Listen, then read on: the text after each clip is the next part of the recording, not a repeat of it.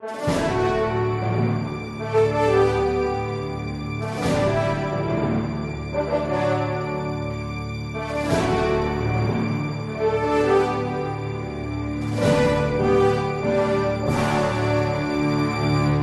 Resposta Católica de hoje, gostaríamos de falar a respeito das famosas profecias de São Malaquias.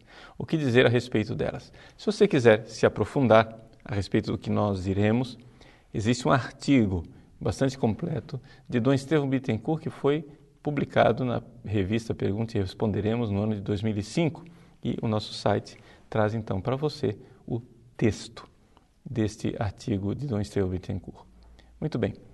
O que é que Dom Estevão diz nesse artigo e outros autores que nós pesquisamos nos dizem a respeito da profecia de São Malaquias. Bom, em primeiro lugar, de fato, existiu um São Malaquias. São Malaquias foi um monge que depois foi arcebispo de Armagh, na Irlanda, e ele, de fato, era um homem santo. No século XII, foi contemporâneo de São Bernardo, amigo de São Bernardo e faleceu na França. Muito bem. Uma vez dito isso, o fato é que ninguém nunca ouviu falar dessas profecias de São Malaquias até que finalmente, no século XVI, ou seja, 450 anos depois da morte de São Malaquias, alguém aparece com essas profecias que brotaram do nada.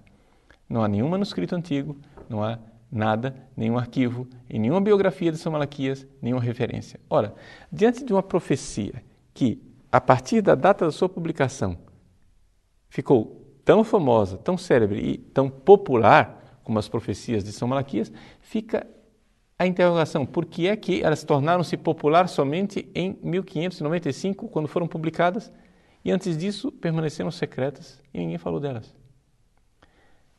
Além do mais, nós vemos claramente, se analisarmos o texto minuciosamente, que os títulos dos papas até 1590 tem, são títulos que cabem perfeitamente, como uma luva, no pontífice que tinha sido apresentado.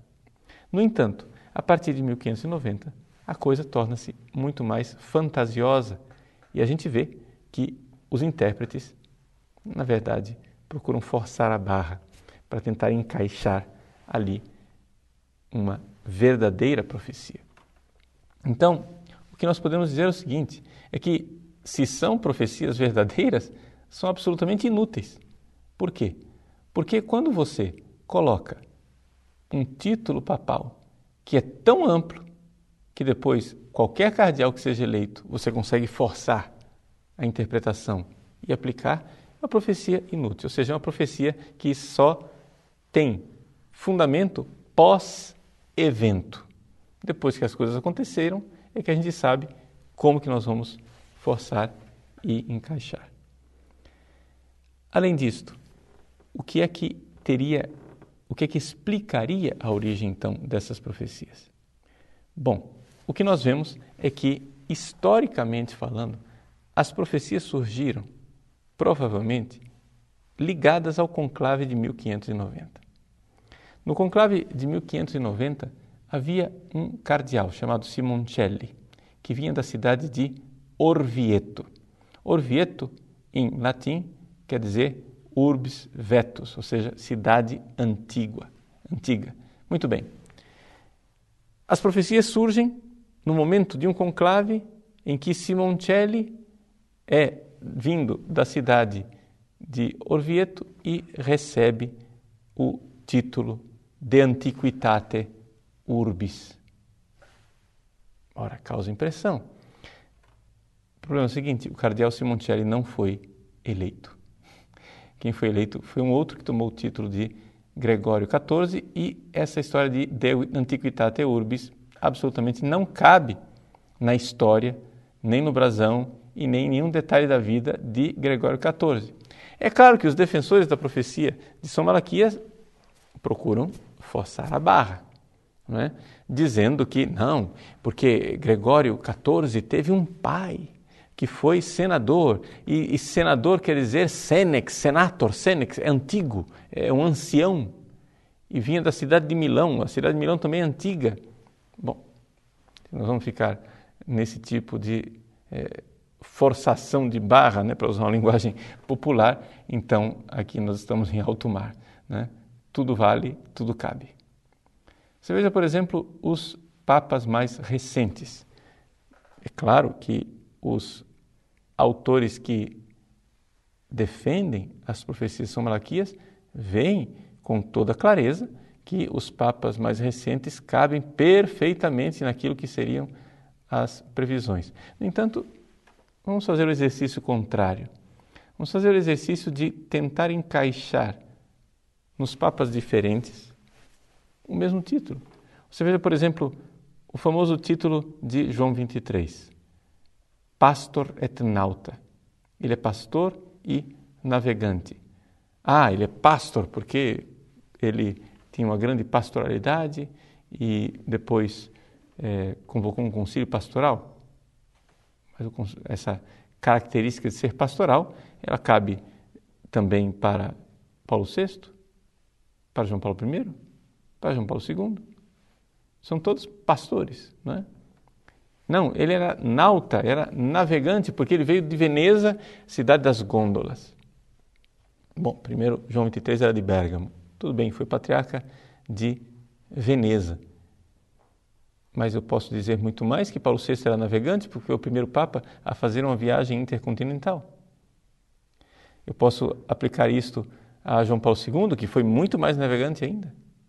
Eu posso até aplicar a Bento XVI, que navega nas páginas da internet, né, quando nenhum Papa teve os recursos que ele tem de usar o, o Twitter, por exemplo. Se eu quiser forçar, tudo cabe, tudo vale. Então, nós estamos aqui é, diante de uma falsa profecia. Com toda a probabilidade, trata-se realmente de uma profecia forjada. As coisas serviam para uma, um propósito histórico de forçar o resultado de um conclave. Graças a Deus e pela providência divina, aqueles que é, usaram deste meio ilícito e imoral não obtiveram o resultado favorável, que era a eleição do seu candidato, o cardeal Simoncelli. E nós? Bom, nós, de nossa parte, precisaríamos estar mais em sintonia com aquilo que Nosso Senhor nos disse. Foi Nosso Senhor quem falou, e o Dom Estevão faz questão de salientar isso duas vezes no seu artigo, que, leio o versículo bíblico, não compete aos homens conhecer os tempos e os momentos que o Pai fixou com a sua própria autoridade. É o Pai quem sabe o tempo. A igreja nunca aprovou profecias que preveem o fim dos tempos, o fim do mundo, porque Deus mesmo não quis colocar datas. O que nosso Senhor nos disse foi vigiai e orai. Ele, o que ele fez questão de dizer é que ele virá como um ladrão ou seja, virá sem aviso prévio. Fica muito estranho que nós estejamos aqui diante de um aviso prévio do fim dos tempos. Seja como for, qualquer geração cristã é chamada a viver como se fosse a última geração. Não se trata aqui então de nós colocarmos data, mas se trata de atitude. A atitude de que realmente, a partir da vinda de Jesus Cristo, nós estamos vivendo estes dias que são os últimos, como diz a carta aos Hebreus nos seus primeiros versículos. Há dois mil anos atrás, a carta aos Hebreus dizia: nestes dias que são os últimos. Já faz dois mil anos que vivemos os últimos tempos. Então, qual deve ser a nossa atitude nos últimos tempos que já duram dois mil anos e podem durar outros dois mil, dois mil por quanto nos concerne? Nós Cada geração cristã deve se preocupar em preparar os caminhos do Senhor que vem. Para isso, nós temos outras revelações privadas com muito mais autoridade e com muito mais prestígio, e, aliás, aprovadas pelo próprio magistério da Igreja. É importante notar que a Igreja jamais se pronunciou a respeito dessas profecias espúrias de São Malaquias. Nós temos aparições e visões recentes a respeito das quais a Igreja se manifestou e aprovou que nos exortam à penitência e à conversão. Isso sim é importante nós fazermos nas vésperas desse conclave e não somente, na nossa vida inteira. Nossa Senhora, nas suas várias aparições, já faz dois séculos, insiste. Vamos nos converter, fazer penitência, porque senão virá o castigo. Essas palavras de nossa mãe devem mover o nosso coração. Não que nós tenhamos um prazo de validade já estabelecido para este mundo. Deus não quis nos dar um prazo. Deus, Deus às vezes se demora ou Deus vem de repente. Devemos estar prontos para as duas coisas. Seja como for, fazer penitência para nós, de alguma forma, repararmos os males da humanidade e fazermos deste mundo um mundo que se prepara para o outro, para a vida verdadeira, para a vida que vem em Cristo. Algumas pessoas ficam estranhando, mas Padre, se Deus é amor, Deus castiga? Bom, a esse respeito nós já gravamos uma outra resposta católica, que você pode aí verificar a respeito do Deus castiga. Aqui somente uma breve recordação. Se Deus castiga é porque Ele é amor e se preocupa conosco. Se Ele, através da ternura de Sua mãe, nos convida à conversão e nós não nos convertemos, se um dia Ele nos castigar e pesar com Sua mão forte sobre nós, é porque nos ama e não quer que nós nos percamos eternamente. É melhor sofrer um pouco nessa terra do que sofrer eternamente longe dele.